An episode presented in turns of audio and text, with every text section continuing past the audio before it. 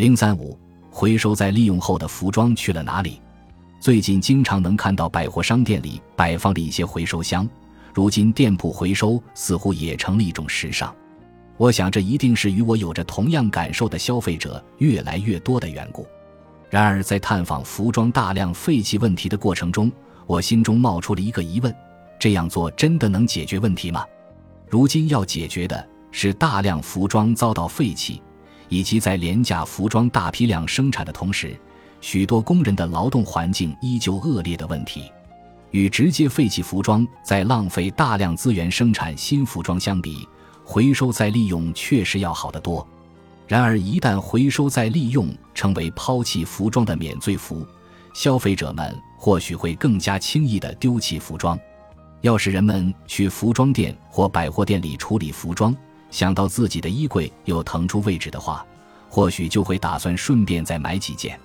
而打折券的存在更是助长了这种心态。因此，我心里不禁浮现出这样一个疑问。回收旧服装，在某种情形之下，是否也会助长大量消费的风气？恰好在那个时候，我读到一篇名为《日本废旧纺织业的现状与挑战》的论文，其作者是神户市一家纺织品回收公司的总经理。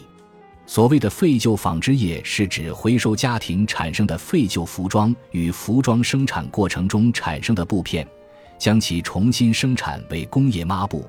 用来擦拭油污和毛毡，或是将其作为制衣布料进行销售的行业。这篇文章创作于二零零二年，时间略显久远。文中指出，随着人们回收再利用意识的提升，废旧服装的回收量也在不断提高。然而，这些废旧服装和再生产品的销路有限，难以消化，这使得市场行情极度低迷，行业本身也濒临灭绝。如今，以门店回收为代表的废旧服装回收活动屡见不鲜。然而，废旧服装究竟如何得到回收？回收再利用的体系是否能充分运作？再生产品究竟能否找到新的销售渠道？伴随着诸多疑问，我拜访了这篇论文的作者所经营的纺织品回收企业门仓贸易公司。